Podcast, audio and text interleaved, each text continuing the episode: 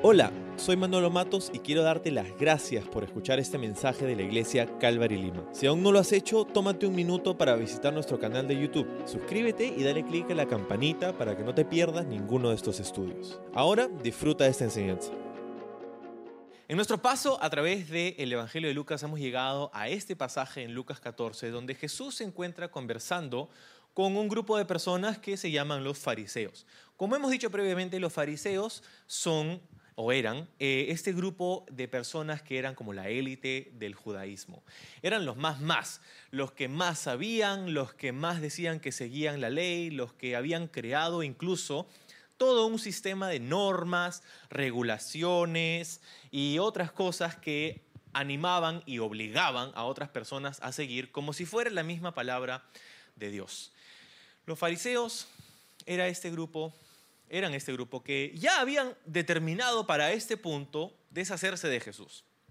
Ellos habían estado siguiendo de cerca el ministerio de Jesucristo y habían ya tomado la decisión entre ellos mismos de rechazarlo, de encontrar alguna falla en él, de ver la manera de desacreditarlo y deshacerse pues finalmente de él. Eso es algo que ellos ya habían determinado y sin embargo se encuentran tratando de intimidar y manipular a Jesús justamente para que él pise el palito y pudieran ellos desacreditarlo delante de la gente. En el capítulo anterior veíamos cómo se habían acercado a Jesús diciéndole, ¡Eh, Herodes quiere matarte, mejor sal de Galilea y ven a Judea donde nosotros tenemos jurisdicción y podemos hacerte lo que nosotros queremos, ¿no? Jesús no es intimidado por ellos y ahora en esta ocasión ellos invitan a Jesús a su casa invitan a Jesús a la casa de no cualquier judío, sino un fariseo, y no cualquier fariseo, uno de los líderes de los fariseos. Entonces, esta invitación no es poca cosa. Esta invitación era significativa. Y lo que me parece curioso es que Jesús acepta la invitación. O sea, ponte a pensar, ¿no? Jesús sabía que ellos querían deshacerse de él, querían matarlo. Si tú y yo tuviéramos ese conocimiento, la mayoría de nosotros respondería negativamente, ¿no? A una invitación así, ¿para qué yo no quiero ir a tu casa? Yo sé, tú, yo sé lo que tú quieres hacer conmigo. Yo no estoy dispuesto a dejarme manipular y mentir por ti. Yo no quiero saber nada, no quiero tener nada que ver con ustedes. No, gracias, ¿no? Este, me doy por informado, pero no voy a ir a esa invitación, a esa casa, a esa cena. No, gracias, ¿no? Sin embargo, Jesús va. Eso me parece, uh, me parece ejemplar. Me parece hermoso en realidad que Jesús ah, decida pasar tiempo con ellos a pesar de que él sabía que ellos tenían una motivación incorrecta. y me parece genial porque él nos muestra el corazón de Dios, ¿no? A pesar de que los fariseos eran todo lo que eran, vemos que el corazón de Dios es ganarlos. Él quería todavía tener una oportunidad de conversar con ellos, de hacerles ver sus errores, de que ellos pudieran reconocer a Jesús como lo que Él verdaderamente era, el, la salvación, el camino, la vida, la respuesta del Padre al problema de la humanidad, al problema del pecado. Él estaba extendiendo invitación tras invitación a las personas, a estos fariseos, que estaban tan empecinados en destruir a Jesús, pero que Él todavía quería amarlos, quería bendecirlos, quería... Ahora, también quería decir las cosas como eran, ¿no? Jesús no va a retraerse, Él no va a dejar de dar sus, sus puñetazos ahí, ¿no? con sus palabras, porque Él va a decir las cosas como eran, porque pues Jesús va a ser honesto, transparente y sincero con ellos, pero al mismo tiempo quería estar en un lugar donde podía extenderles gracia y misericordia todavía. ¿no? Entonces, y por otro lado, Jesús nunca desechó una invitación para ir a cenar, ¿no? Este, así que es genial es ver eso también, ¿no? entonces, al final del verso 1, observa lo que dice. Dice, la gente lo observaba de cerca. La gente lo observaba de cerca. Entonces Jesús seguía recibiendo invitaciones de los fariseos y él seguía aceptándolas. Y cuando iba, ellos estaban tratando activamente de deshacerse de él. Los fariseos estaban tratando de encontrar algún desperfecto en Jesús. Nunca lo iban a encontrar, pero es lo que estaban tratando de hacer. Lo estaban observando de cerca, ¿no? Este, no sé a quién mi hijo Isaac vio este, hacer esa, esa señal y eh, se le pegó por como dos semanas, ¿no? Te veía y... Y eso es lo que estaban haciendo estas personas con Jesús, ¿no? Este, de hecho, la palabra observar de cerca, la esa frase es una sola palabra en el idioma original y significa, se puede traducir también como pararse al costado de esa persona y observar. O sea, pararse al costado y observar, ¿no? Es como la actitud que tiene, por ejemplo, un policía cuando está viendo a una persona sospechosa. Esa es más o menos la actitud aquí. Están parándose cerquita. Mira lo que estaban haciendo Jesús, ¿no?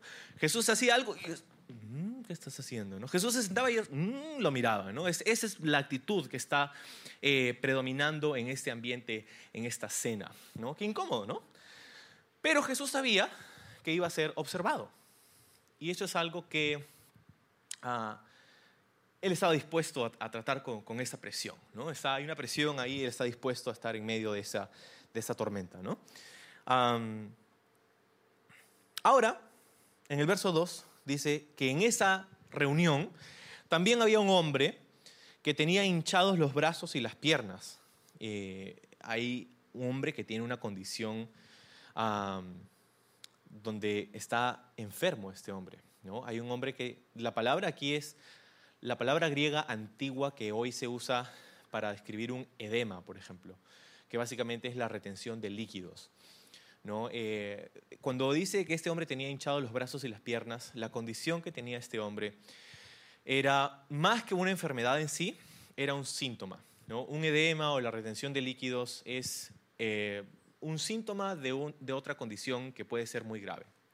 Hay varias ah, causas para, para esta para desarrollar esta condición. Una de ellas podría ser, por ejemplo, ah, la falla insuficiencia renal, podría ser un tema de los riñones que dejan de funcionar, podría ser un tema de cirrosis del hígado, del páncreas, podría ser un tema de una falla cardíaca congestiva, también podría ser. Hay varias razones que podrían, eh, digamos, producir esta, esta condición, ese síntoma que tenía esta persona. Pero cualquiera haya sido la razón, este hombre estaba enfermo y es bastante seguro decir que en esos días, en ese punto en su vida y en ese momento en la historia, este hombre estaba próximo a morir. Es bastante seguro decir que esta condición ah, desencadenaría la muerte inevitable de esta persona y no sabemos cuánto tiempo le, le quedaba, pero es bastante seguro asumir que esta persona tenía una condena de muerte por esa condición. Eh, la medicina en esos días no ah, permitía, no, no habían tratamientos que pudieran revertir o tratar esta, esta condición. Entonces este hombre iba a morir de eso. Y este hombre estaba ahí, en la cena, en la casa de uno de los fariseos más importantes de ese círculo. ¿no? Y, eso es de por sí sospechoso. De por sí sospechoso porque ¿qué hace ese hombre enfermo ahí? ¿no? y nos vamos a dar cuenta más adelante en el texto que es muy probable que ese hombre ha sido invitado y si no arrastrado por los fariseos a esa reunión con el propósito de usarlo como carnada en sus ataques contra Jesús. Porque saben que Jesús va a reaccionar ante el sufrimiento de ese hombre y lo va a sanar en un día de reposo donde se supone no debería hacerlo y el hacerlo implicaría que Jesús estuviera rompiendo la ley de los judíos. Y entonces tenemos con qué desacreditar a Jesús. ¿Él es un profeta? No, pero mira, él ha roto la ley. ¿Cómo vas a creer en un profeta de Dios? Un profeta de Dios jamás rompería la ley. Entonces ellos pensaban que ya estaban, lo habían dejado redondito a Jesús para que caiga en la trampa. Vamos a ver qué hace Jesús. En verso 3. Dice Jesús preguntó a los fariseos y a los expertos de la ley religiosa ¿Permite o no la ley sanar a la gente en el día de descanso? Entonces Jesús hace esta pregunta a los fariseos. Entonces Jesús voltea la torta. ¿no? Jesús toma la sartén por el mango. Ellos pensaban que Jesús estaba en aprietos, pero no se, no se dieron cuenta que los que estaban en aprietos eran ellos. Entonces Jesús les hace la pregunta a ellos, hey, ustedes que son expertos, ¿Qué dice la ley? ¿Dice la ley que podemos o no sanar a las personas en un día de descanso?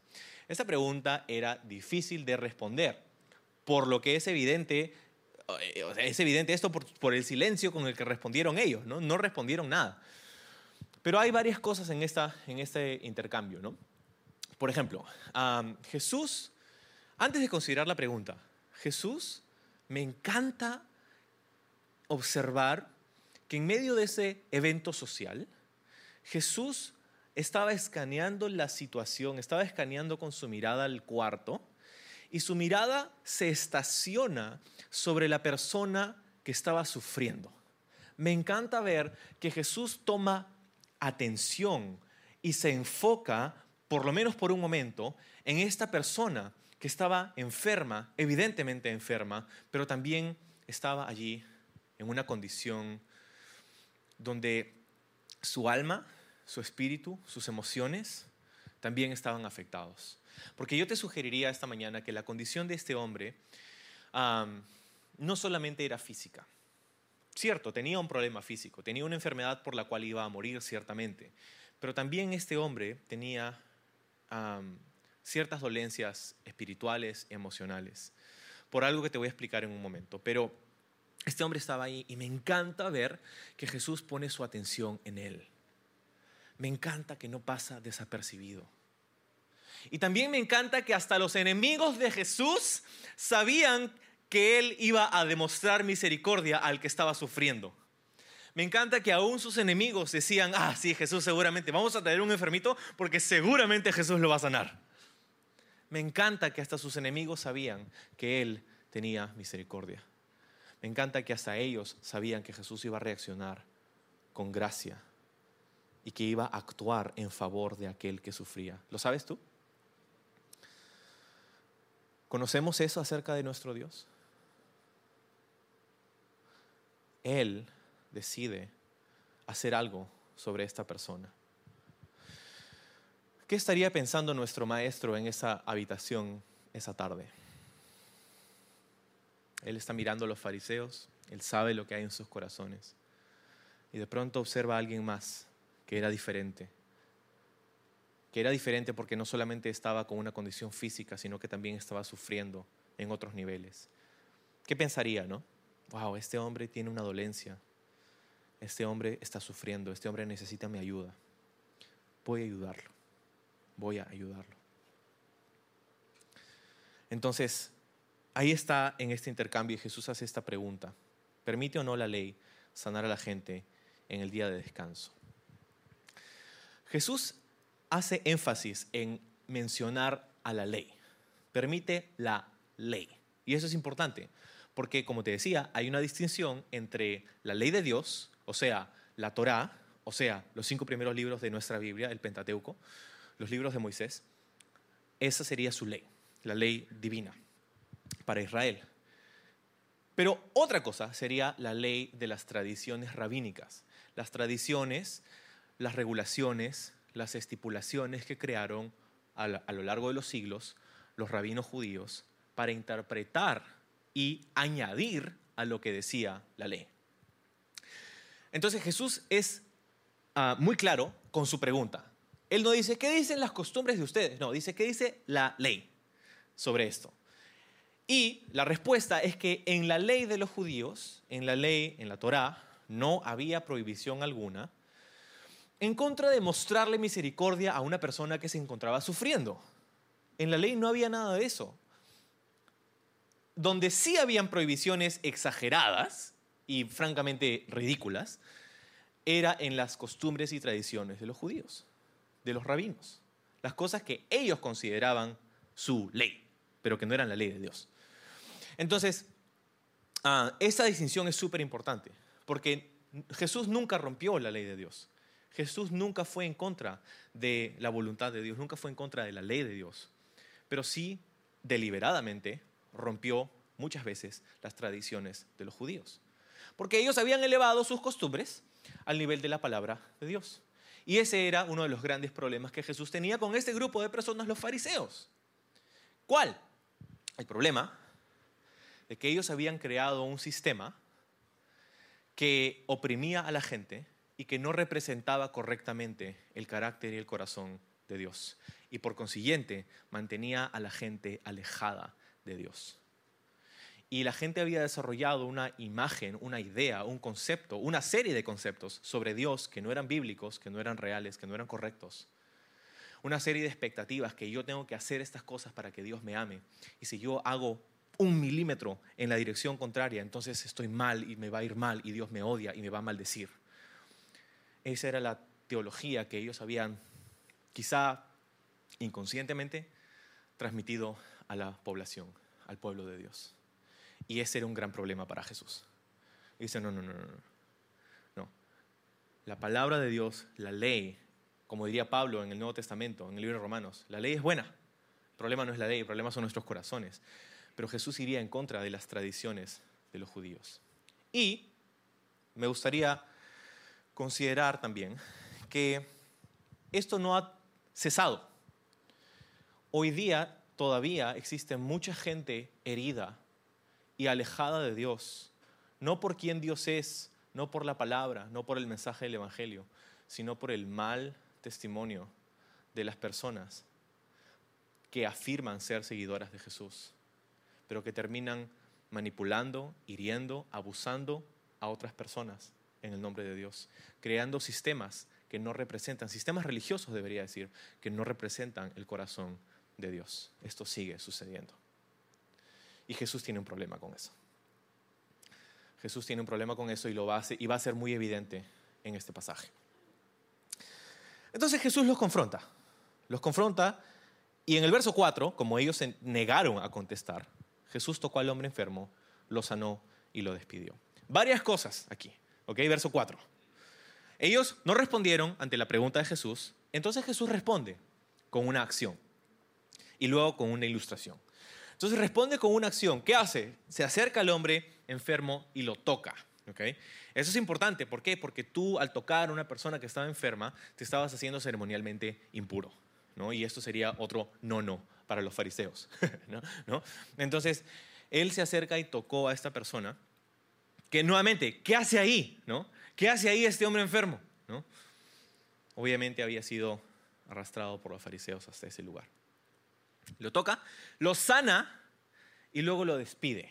¿okay? Cuando dice lo sana, em, es curiosa porque esa palabra se usa en otros contextos en el Nuevo Testamento para hablar no solamente de sanidades físicas, sino también para hablar de la sanidad del alma, para hablar de salvación.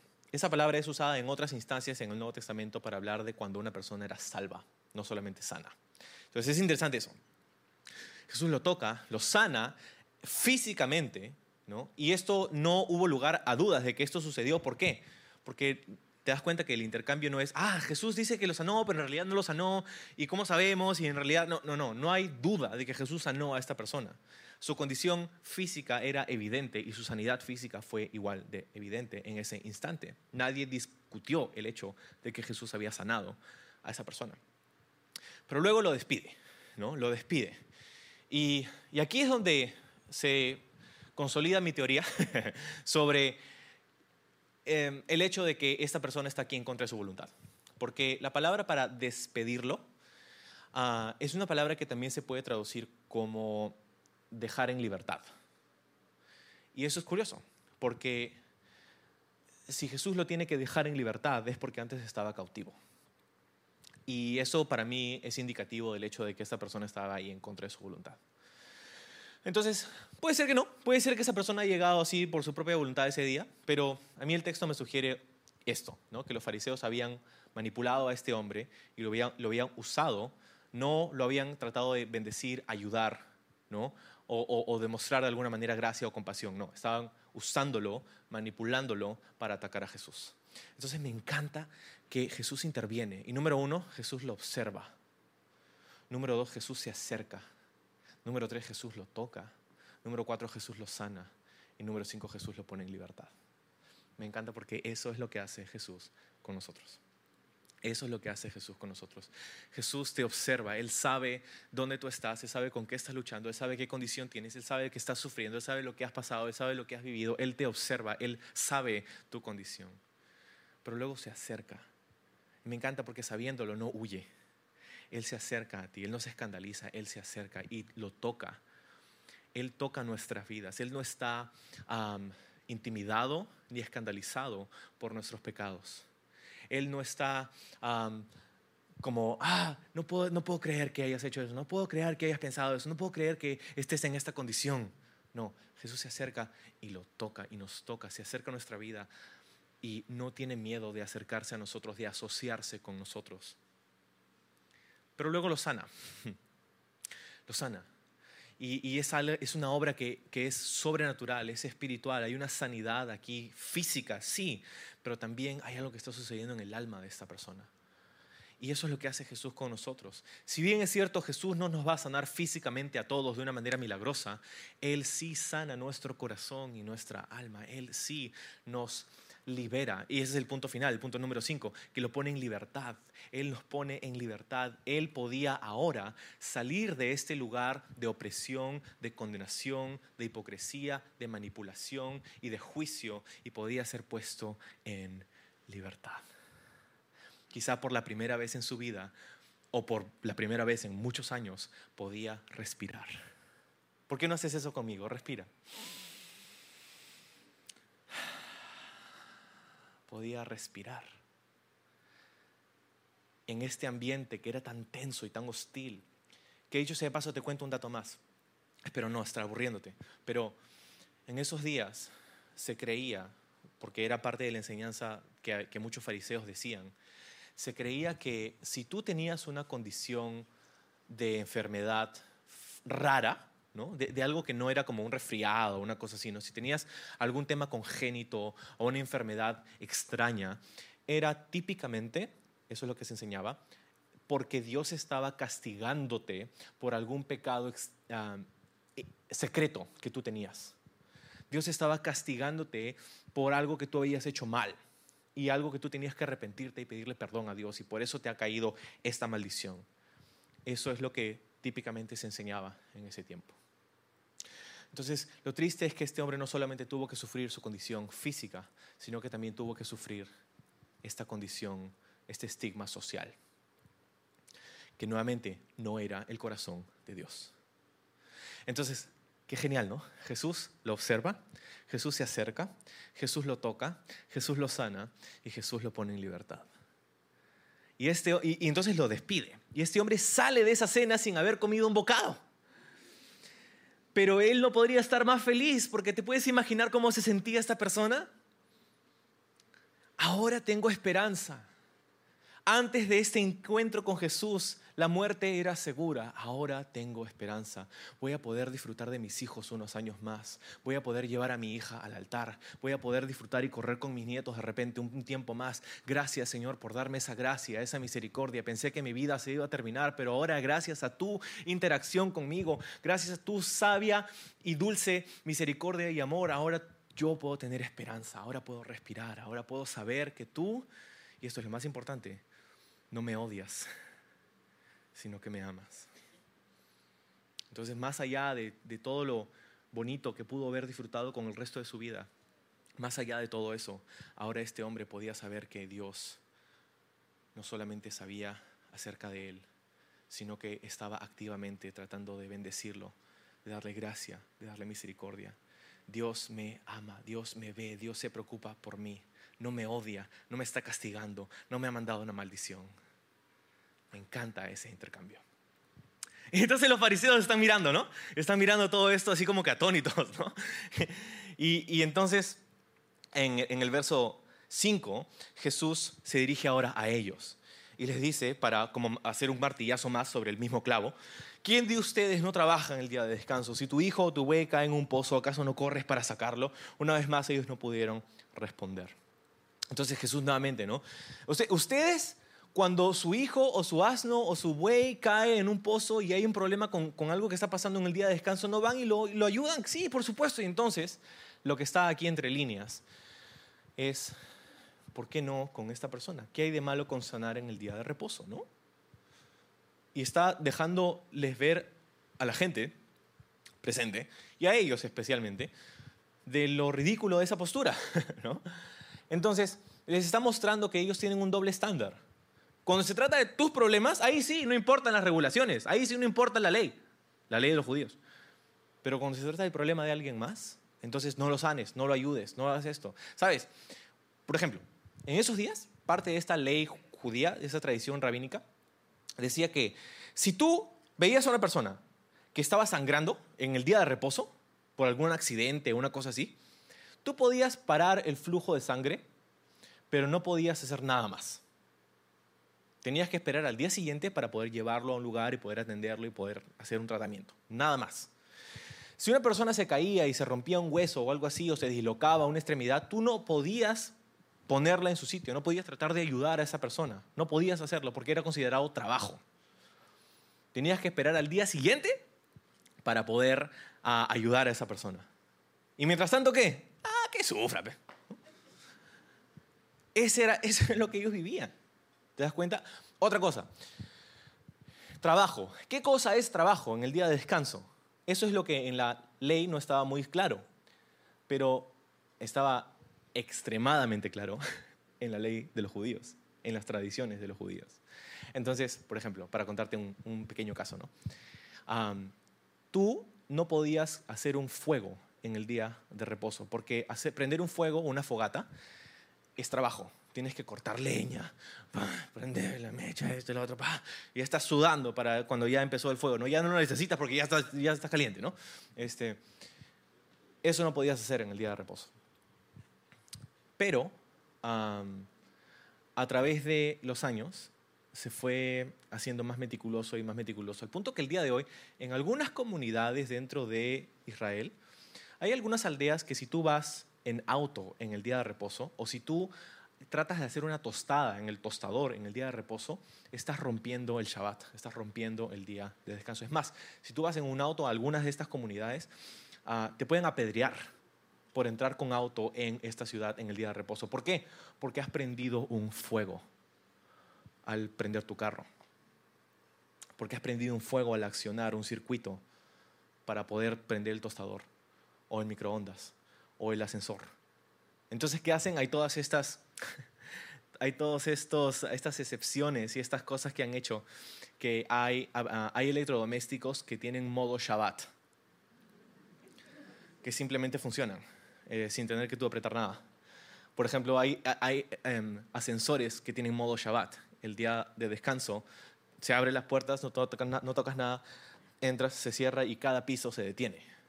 Pobrecito tú, si tienes que ir al séptimo piso, vas a pasar en cada uno. ¿no?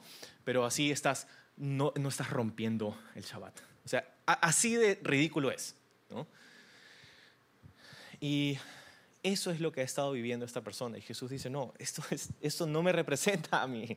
Eso no es quien yo soy. Yo no estoy aquí para que tú tengas tu vida en cuadritos y te sientas ah, hastiado de mí. No, yo te amo, yo te bendigo. Yo quiero que tú tengas vida y vida en abundancia y tengas libertad. Por eso aquí en Calvary Lima decimos que la iglesia, esta iglesia existe para que otras personas puedan hallar vida y libertad en Jesús. Para eso estamos aquí. Entonces, verso 7. Nuevamente, la gente no respondía nada, ¿no? Mira al final del 6. Una vez más, ellos no pudieron responder. Verso 7.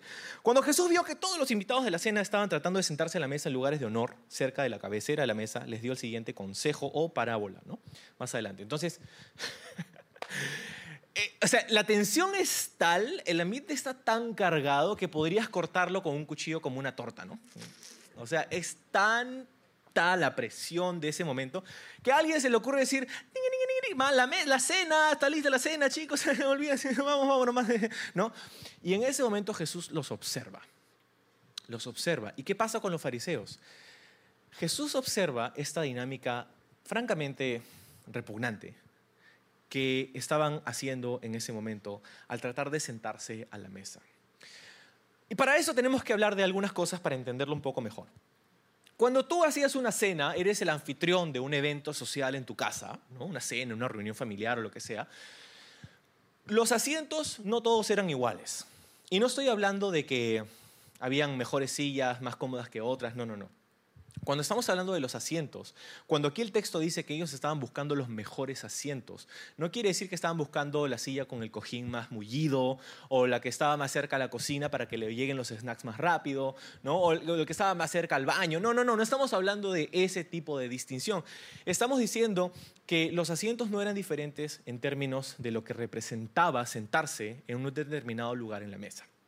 Entonces, yo soy el anfitrión y yo soy de la cabecera de la mesa, que típicamente era una mesa o rectangular o en forma de herradura. Hay una mesa típica romana que se llamaba el triclinium, por ejemplo, que era la mesa que hubiera, hubiera usado Jesús en la última cena, que era como tres partes, ¿no? como una herradura. Entonces el anfitrión se sentaba al centro. A la derecha del anfitrión se sentaría la persona que mm, representaría la autoridad. Si tú, digamos, invitas a una persona y quieres decirle a la gente, esta persona tiene autoridad en mi vida y por eso está aquí, la sentarías a tu derecha. A tu izquierda sentarías a la persona a quien quisieras honrar. Esta persona de la, de la derecha, de la izquierda, perdón, es la persona que se sentaría en el lugar de honor, a la izquierda del anfitrión. Entonces, la derecha es el lugar de autoridad, la izquierda es el lugar de honor. Y mientras más cerca al anfitrión, mejor, ¿no? Era en incrementos. Entonces, era de más a menos, ¿no? Entonces, el que se sentaba al último, pues era, pues, ya sabe, ¿no? uno que no sabe cómo ha llegado, pero se coló y ya, ¿no? Esa es la idea. Entonces, la cena y los fariseos comenzaron, ¿te imaginas?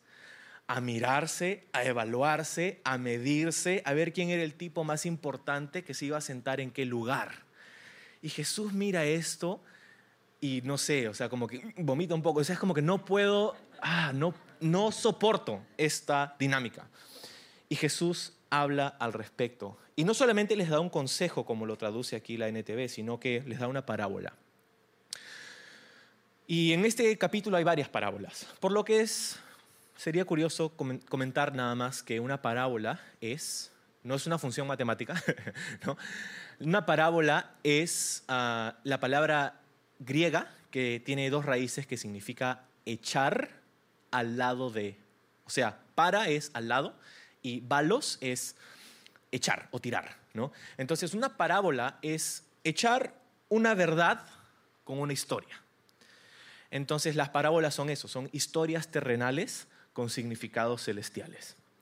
Entonces Jesús les da una parábola y les dice, cuando te inviten a una fiesta de bodas, y es curioso esa fiesta de bodas porque ese es un tema que luego explora el libro de Apocalipsis, una fiesta de bodas, no te sientes en el lugar de honor, o sea, a la derecha o a la izquierda. Porque ¿qué pasaría si el anfitrión te dice, hey, cédele tu asiento a esta persona porque hay alguien más distinguido que tú, ¿no? ¡Qué vergüenza! ¿No? Más bien, dice en el verso 10, ocupa el lugar más humilde, al final de la mesa.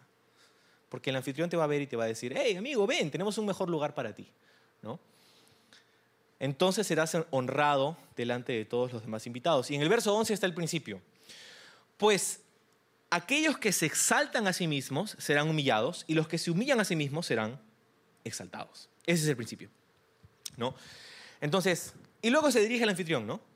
Y, les dice, hey, si tú eres el anfitrión, no invites solamente a aquellos, tus amigos, familiares, aquellos que pueden hacer algo por ti después. No extiendas favores solamente a las personas que te pueden extender favores luego a ti. Eso es lo que está diciendo aquí. Porque si haces eso, esa va a ser tu recompensa. Los favores que te puedan hacer esas personas, esa va a ser tu retribución. Pero si invitas a otras personas que no pueden retribuirte, a otras personas que no pueden pagarte, a otras personas que no pueden hacerte los favorcitos, entonces Dios te va a recompensar. Esa es la idea, ¿no? Entonces, ok, para, para ir terminando este tema, ¿no? O sea, Jesús les da esta parábola y les dice, hey, ya vi lo que están haciendo, qué vergüenza, qué vergüenza ajena en realidad, ¿no? Estar ahí midiéndose que quién es más importante que yo, que esto, que el otro. Ahora, ¿cuánto nos gustaría a nosotros decir que eso no nos importa a nosotros? Decir que esas dinámicas de poder no son relevantes ya en el siglo XXI, ¿no? Que a ninguno de nosotros nos afecta eso. O sea, ¿Qué, tal, no? ¿Qué tal cuando estás ahí haciendo cola en algún lado y viene alguien y toma tu lugar, ¿no? Se cola, ¿no? Delante de ti. ¿Cuál es tu reacción? ¿No me ves? Yo estaba, ¿qué le decimos? Primero. Yo estaba antes que tú. Yo estaba primero. Y a mí me respetas, ¿no? O sea, ese es, eso es lo que tenemos dentro, ¿no? Esa es la inclinación que, tenemos dentro, es demostrarle a esa persona que yo estaba primero. O cuando vas a un establecimiento o a un restaurante, ¿no? Vas a un restaurante y, este, y te tratan mal. ¿Quiénes se han creído? Y confunden tu pedido. Te dan la hamburguesa con tomate y tú le pediste sin tomate. ¡Ey! Yo te pedí la hamburguesa sin tomate y se la tiras. ¿no? Trabajar en servicio al cliente es alucinante. Entonces, Pero esa es la reacción, ¿no? ¿No saben quién soy? O esta, cuando estás esperando en el semáforo, estás esperando en el semáforo, estás manejando, quieres voltear a la izquierda. Hay una flechita que está en roja y tú estás en el carril correcto, en la izquierda, volteando a la izquierda, estás esperando que la flechita cambie de rojo a verde y, va a cambiar a verde y de pronto un, un pata que está cinco carriles más allá, viene, se corta y se mete delante de todos. Estás a punto de convertirte, no sé, en Vin Diesel y ir a perseguirlo y... Ah, ¿no?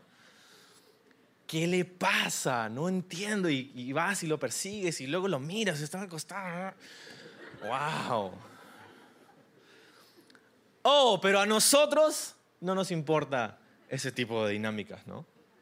No, claro. Todos tenemos esa tendencia, esa inclinación a mostrarle a otra persona lo importantes o válidos o eh, no sé, ¿no? Eh, eh, Queremos que otros validen quienes nosotros somos, ¿no? Y, y nuevamente estas dinámicas de poder son, son parte de la vida, ¿no? Y, y si lo analizáramos un poco más, podríamos ver que esto incluso viene de, de ciertos traumas que nosotros hemos desarrollado desde pequeños, ¿no? Cuando de pronto, de pronto hemos escuchado un mensaje de nuestros padres o una persona que nos dijo algo, que nos criticó, que nos hizo pensar algo y se quedó con nosotros y a través de los años creó esta inseguridad y ahora yo el resto de mi vida trato de que otros vean que yo verdaderamente puedo y soy y esto y lo otro. Y, y hay gente que se pasa el resto de su vida tratando de encontrar validación en fama, en poder, en dinero, en influencia, en todas estas cosas. Y al final del día son personas que son niñitos o niñitas heridas. Y hay esta- estas inseguridades que tenemos y de esto es lo que está hablando Jesús y dice, hey, no es necesario, no es necesario que busques validación en otras personas, confía en que el anfitrión que te ha invitado a esa fiesta de bodas sabe que tiene un lugar para ti. Confía en Jesús, que es tu anfitrión. Él te ha invitado a su cena. Él te ha dicho, hey amigo, yo sé que estás al final de la mesa. Ven, siéntate aquí, siéntate conmigo. No tenemos que entrar en este ah, problema y que, todos vean que yo soy. No, no, no, no, ni siquiera pienses en eso, porque el principio es, si tú te exaltas a ti mismo, en última instancia vas a ser humillado. Pero si tú te humillas a ti mismo, en el, en el y suena fuerte, ¿no? Humillarse a uno mismo. Si eres vulnerable, si eres transparente, si eres honesto, si, si no tienes estos alardes de grandiosidad y simplemente reconoces y tienes esa autocrítica y dices, ¿sabes qué? Yo también tengo problemas, yo también soy pecador, yo también estoy lugar, no merezco estar donde estoy, pero por la gracia de Dios, el Señor ha sido fiel en mi vida. Él te pone en el lugar donde Él quiere que tú estés. Y eso es mucho más relajado que la otra alternativa. Entonces Jesús dice, no es necesario, no es necesario que tú entres en este debate para encontrar validación en otras personas. Y de hecho este es el mensaje de la Biblia. Quiero leerte un par de pasajes rápidos nada más. Ah, por ejemplo, Salmos 75, 5, y 7, 5 al 7 dice, no hagas alarde de tu poder, no hables con la cerviz erguida, porque ni de oriente ni de occidente, ni del desierto viene el enaltecimiento, mas Dios es el juez, a este humilla y a aquel enaltece. Proverbios 25, 6 y 7. No te alabes delante del rey, ni estés en el lugar de los grandes, porque mejor es que se te diga, sube acá, y que no seas humillado delante del príncipe a quien han mirado tus ojos. Y finalmente Filipenses capítulo 2, verso 5. Haya pues en vosotros este sentir que hubo también en Cristo Jesús, el cual siendo en forma de Dios no estimó ser igual a Dios como cosa que aferrarse, sino que se despojó a sí mismo y tomando forma de siervo, hecho semejante a los hombres, y estando en la condición de hombre, se humilló a sí mismo, haciéndose obediente hasta la muerte y muerte de cruz. Por lo cual, Dios también le exaltó hasta lo sumo y le dio un nombre que es sobre todo nombre, para que en el nombre de Jesús se doble toda rodilla de los que están en los cielos y en la tierra y debajo de la tierra, y toda lengua confiese que Jesucristo es el Señor para la gloria de Dios Padre. Pablo dice, deja que esta actitud que estuvo en Jesús esté también en ti. ¿Qué cosa? La de no estimarse encima de sí mismo. Y si alguien podía estimarse encima de sí mismo era Jesús, ¿no? O sea, eh, eh, dice, no consideró el ser igual a Dios como cosa que aferrarse, sino que se despojó, se humilló. Y porque se humilló, Dios le exaltó. Tú sabes, la Biblia habla con un lenguaje muy curioso acerca de la exaltación de Jesús. La Biblia dice que Jesús se encuentra hoy ¿dónde? ¿Dónde se encuentra Jesús hoy? ¿Sentado dónde? A la diestra de Dios Padre, ¿no? A la diestra de Dios Padre. Se encuentra sentado a la diestra. ¿Te acuerdas qué cosa es sentarse a la diestra de un anfitrión? Es tener el lugar de autoridad. Entonces, cuando dice que Jesús se encuentra sentado a la diestra del Padre, no quiere decir que literalmente Jesús está sentadito a la diestra del Padre. Quiere decir que Jesús está ocupando el lugar de mayor autoridad del universo.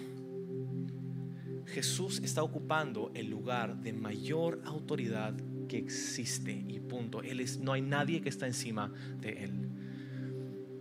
Entonces, eso es lo que Dios quiere hacer en nosotros. Quiere trabajar en nosotros.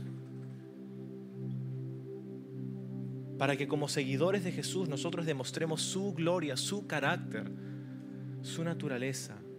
Espero que no salgas esta mañana de la iglesia diciendo, ah, aprendí una historia bíblica más para mi colección, ¡Ping! ¿no? Sino que Dios está tratando de decirnos algo ahora, como iglesia, como individuos, seguidores de Él. Lo que vemos en este texto es que la marca de un seguidor de Jesús es su carácter. Y en este texto vemos tres cosas que deberían marcar nuestra vida si nos vamos a llamar discípulos de Jesús. Número uno, humildad. Número dos, amabilidad o gentileza. Y número tres, generosidad. Los discípulos de Jesús son humildes, amables y generosos. Y hay muchas más, claro que sí, pero en este pasaje vemos énfasis en estas tres cosas. Estas deberían ser la marca de mi vida. Jesús habla de los anfitriones luego, ¿no? Y les dice, hey, no invites a los que pueden pagarte nomás invita a otros. Ahora, esto no es una prohibición de hacer reuniones familiares, ¿no? No es que no vas a hacer el cumpleaños no sé qué y, ah, no puedo invitar a mi tío, a mi primo. No, no, no, no está, no está diciendo que, que estamos en COVID y que no puedes invitar a nadie. No, no, no está diciendo eso. Esta no es una prohibición de hacer reuniones familiares con personas a quien amas. Esto está diciéndonos que como cristianos no debe ser esa la única forma de que nosotros vivimos. Está bien disfrutar con nuestros familiares y amigos, pero eso no debería ser el fin deberíamos buscar mostrar bondad y generosidad para con aquellos que no pueden hacer nada por nosotros. Como seguidores de Jesús, las marcas de un discípulo, humildad, gentileza, generosidad. Tres cosas para terminar como aplicación. Número uno, debemos errar por el lado de la misericordia. Si estás en una situación en la que no sabes si debe ser duro o mostrar misericordia, y la Biblia no te dice específicamente haz esto o lo otro, elige la misericordia.